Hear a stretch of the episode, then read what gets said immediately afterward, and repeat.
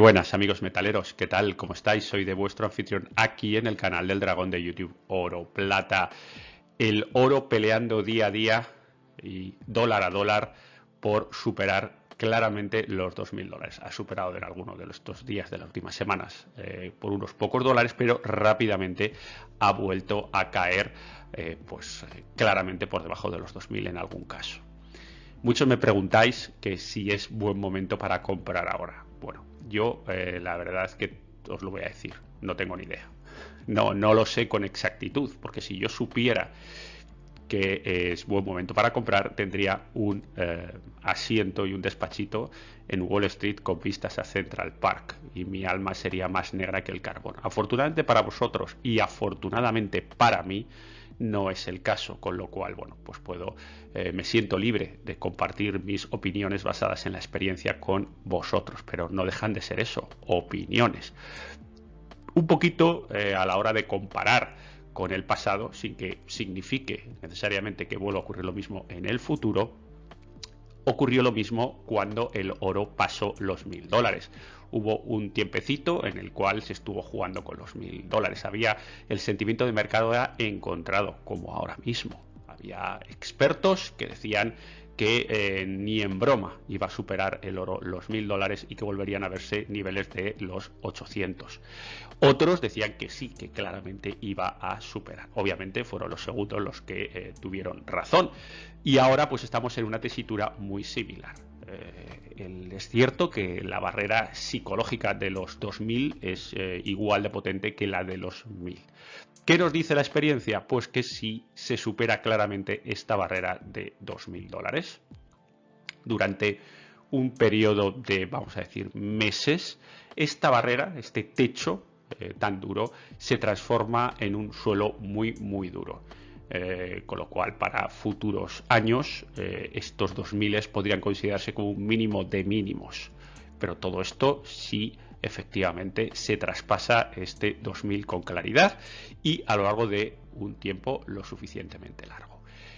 En esta tesitura, si vosotros creéis que eh, es buen momento para comprar oro, por temas ya no solo de precios, sino un tema geopolítico, por un tema de cambio pues, de eh, mundial, macroeconómico, pues la primera pregunta que os surge es, perfecto, ¿qué compro? Teniendo en cuenta que el oro está en precios que rara vez se han visto de altos. Está bastante, bastante caro históricamente. ¿Qué hago? ¿Qué compro? Bueno, ¿me acompañáis y os explico qué haría yo? Vamos a ello. Bueno, ¿cómo puedo tener exposición al oro en estos momentos? Pues eh, como siempre atendiendo a dos variables que dependen del inversor. Una de ellas es vuestro perfil de riesgo y la segunda el horizonte temporal, cuánto pensáis que vais a estar dentro del oro. En función de estas dos variables hay múltiples opciones de inversión para elegir. Hacemos un repaso rápido. Para eh, perfiles de riesgo eh, medios y eh, horizontes temporales cortos o medios cortos, siempre los ETFs pueden ser una buena opción. Como siempre, intentad elegir un ETF que combine tres cositas. Una, que esté respaldado por oro físico. Dos, que sea lo suficientemente grande para que las comisiones sean las menores posibles. Intentad evitar los ETFs eh, apalancados, es decir, que no sean leverage, no sean por dos ni positivo ni negativo, porque bueno, no correlacionan exactamente con el spot y ahí ya empezamos a tener un riesgo bastante más elevado, especialmente si el oro va en sentido contrario al que vosotros creéis que va a ir. Otra solución puede ser eh, bastante mm, con menos riesgo, diría yo, es eh, soluciones de bóvedas de custodia como Bullion Vault, que por ejemplo, bueno, ya sabéis cómo funciona, eh, se trata de una bóveda de custodia donde hay oro que se asigna al inversor con unos códigos. ¿De acuerdo? La bóveda se encarga básicamente de asegurar el mercado entre, entre inversores. Uno compra, uno vende, uno compra, uno vende y que siempre haya esa, esa liquidez y que siempre haya ese mercado. Bueno, pues ahí también cotiza con el spot, con lo cual ahí no hay mucho que, ver. Evidentemente esta no es una solución para eh, reclamar el oro físico de Bullion Vault porque sus comisiones son extremadamente caras para que os envíen el oro a casa o la plata o lo que sea. Mejor, es para eso evidentemente mejor tenerla y comprar por fuera y tener vuestras monedas, ¿de acuerdo? Mineras de oro.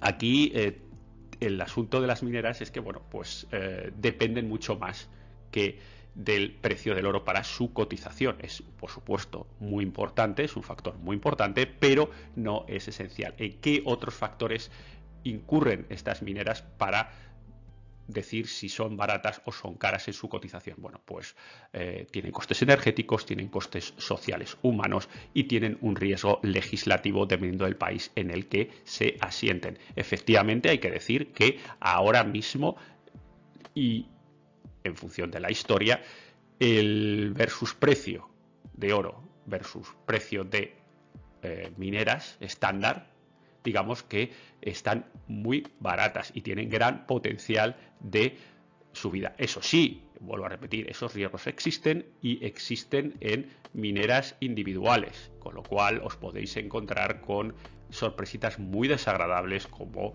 pues eso, que se revoca una licencia, que hay una ampliación de capital, jueguecitos que quedan fuera del control absolutamente del inversor.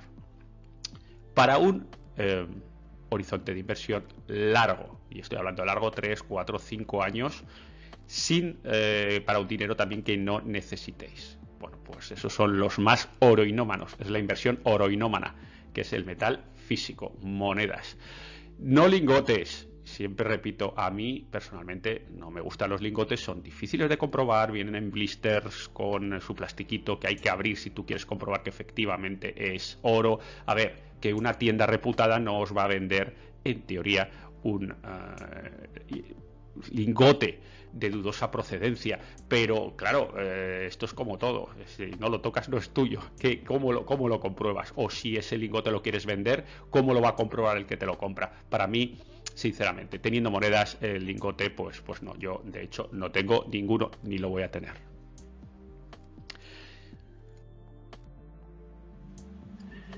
Una vez que tenemos claro que queremos comprar monedas de oro en físico, ahora toca saber qué moneda comprar en este escenario de 2.000 dólares la onza. Aquí evidentemente eh, hay varias interpretaciones, ¿de acuerdo? Eh, yo eh, me decantaría personalmente por las monedas de cuarto de onza, entre los 6,4 gramos y los 8 gramos de oro. ¿De acuerdo? ¿Por qué? Bueno, pues por varias razones. La primera es que tienen un premium ajustado. ¿De acuerdo? Aquí lo tenéis. Son premiums que van entre el 6,43 y el por encima del 8%. ¿Qué dices? ¿Se puede conseguir monedas con un premium menor? Por supuesto que se pueden conseguir monedas con un premium menor, pero siempre invirtiendo muchísimo más dinero, no desde luego a estos precios de 400, 500, 400, 300, 300, 300, ¿de acuerdo? Eh, se puede conseguir un premium mucho mayor pagando menos, por supuesto, tiene los décimos, los veinteavos, pero eh, ya digo, el precio por gramo pues se, dispara. Más razones por la cual este tamaño me encanta para eh, estos rangos de precios de 2.000 dólares. Es importante eh, la capacidad de adquisición. ¿De acuerdo? Ya hemos visto que este, este, este módulo anda por entre los 350 y los 500 euros aproximadamente. Es decir, es apto para todos los bolsillos. Esto, por favor, tomarlo, por supuesto, entre comillas. Eh, hay muchísima variedad de bolsillos y muchísima variedad de perfil de riesgo, con lo cual puestos a generalizar, vamos a decir que sí. ¿Y por, en qué me baso para decir que es apto para todos los bolsillos? Porque, bueno, el sueldo mínimo en España es de 1.100 euros al mes, con lo cual adquirir una moneda que sea la mitad de ese sueldo mínimo en un mes puede parecer razonablemente apta o apto para todos los bolsillos.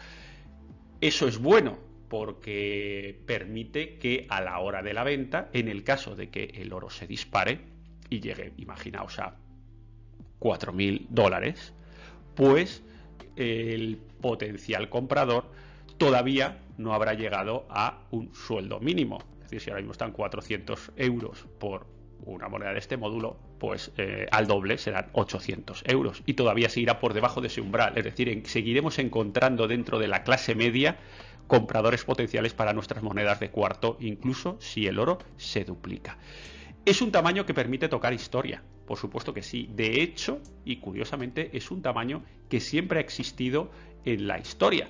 Eh, a lo largo de diversos países y diversas situaciones. Aquí veis desde los aureos romanos, pasando por las doblas medievales, pasando por los doblones españoles, pasando por los 5 dólares americanos, 20 eh, marcos, eh, marcos alemanes, incluso, por supuesto, los soberanos y, además, curiosamente, en países tan cerrados como fue Japón en el siglo XVIII, también encontramos módulos de esta, de este gramaje, de este tamaño, entre 6,5 y 7. ¿Por qué? Porque era un módulo de llevar en el bolsillo. Era un módulo de, eh, bueno, que la gente podía eh, llevar en una sola moneda una cantidad de valor bastante razonable sin tampoco llevar una cantidad excesiva. Es decir, una, era una moneda muy tocada. Las monedas de onza quizá no lo han sido tanto. Nadie llevaba cinco soberanos para eh, pagar nada. En, Inglaterra en el siglo XIX, ¿no? Eso no tenía ningún sentido. Eh, los ocho escudos se, basaban sobre todo en pagos muy importantes, pero la gente de la calle no llevaba un ocho escudos habitualmente. ¿De acuerdo? Entonces, la verdad es que es una moneda muy tocada, muy reconocible. Aquí lo tenéis, que tiene mucho mercado, todo el mundo las conoce. Y por supuesto, tiene disponibilidad inmediata por lo anterior. Hay muchas más que onzas. Eh, este módulo muy popular, muy querido y que se maneja muy bien. Más razones por la cual me decanto por este módulo de 6,48 gramos. Es un tamaño lo suficientemente grande como para permitir apreciar los detalles de las monedas. Un, décimo, un veinteavo son monedas muy chiquititas, muy chiquititas que, eh, pues bueno, pues no, quizá no den esa misma satisfacción a la gente que nos gusta tocar que otras. Sin embargo, un cuarto pues se ve bien, es, una moneda que se puede apreciar bastante bien y por supuesto al poderse ser apreciada, permite ser coleccionada de manera razonable. O sea, tenéis un montón de módulos, eh, mejor dicho, un montón de monedas bullion disponibles que no cambian el diseño, como podéis, ya estáis viendo el Eagle, el, el Kruger Rand o la Filarmónica, y otras que sí que lo cambian y pueden dar lugar a ser coleccionadas. Con lo cual, oye, pues eh, eso que ganamos, eso que ganamos y sobre todo que también es un activo que podemos disfrutar si nos gusta.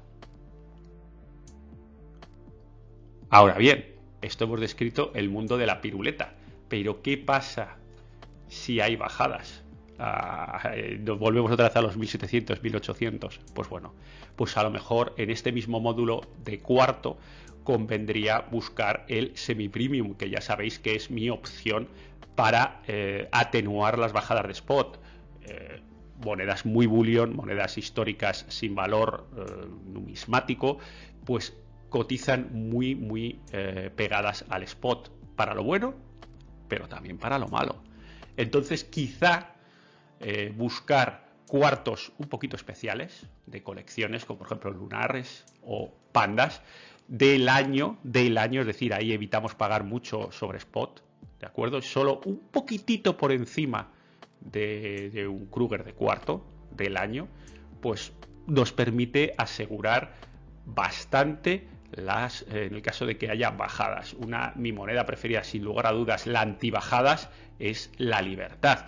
Efectivamente, tiene un premium bastante mayor, pero yo todavía no he visto el caso en el que una libertad baje. ¿Por qué? Porque su tirada es muy corta y es, tiene un mercado mundial y muy apreciada. Con lo cual, la verdad es que eh, me parece un movimiento muy bueno, eh, personalmente eh, intentar buscar cuartos de libertad, cuartos de lunares 3, cuartos de pandas del año para protegernos de estas bajadas, potenciales bajadas. Y si en el caso de que no lo haya, pues disfrutar de la subida con palomitas, reclinarnos y, disfrutar. Bueno, chicos, hasta aquí este episodio donde eh, he comentado las opciones que tenéis, tenemos todos para invertir en oro físico en este entorno de los 2.000 dólares. ¿Cuál es mi opción preferida? Hemos dicho que es el cuarto y bueno, pues eh, por muchas razones. La verdad es que me parece un módulo fantástico para invertir. Decidme qué opináis. Decidme primero si creéis que el oro va a traspasar claramente la barrera de los 2.000 dólares o no, o que va a pegar techo y nos vamos otra vez a los 1.800. Eso es lo primero que quiero que me contéis en comentarios. Y lo segundo, que qué os parece, si estáis de acuerdo con mi eh, apreciación al respecto de que las monedas de cuarto de onza son las más indicadas para invertir en estos momentos. Nada, soy todo oídos, mejor dicho, todo ojos, que ya sabéis que os respondo siempre. Como siempre me tenéis en Dragón Oro Plata Twitter. También eh, me podéis escuchar en Google Podcast y en Spotify, en el Dragón Oro Plata, con lo cual ya sabéis dónde encontrarme si queréis eh, escuchar los episodios de, de no tocar, sino de escuchar, como por ejemplo este. Y bueno, que hay que tocar, chicos, que hay que tocar, que todo se cura, todos los riesgos se curan tocando oro es lo único que no tiene riesgo, riesgo cero, contraparte cero, el oro. Hasta la próxima. Nos vemos. Hasta luego. Adiós, adiós.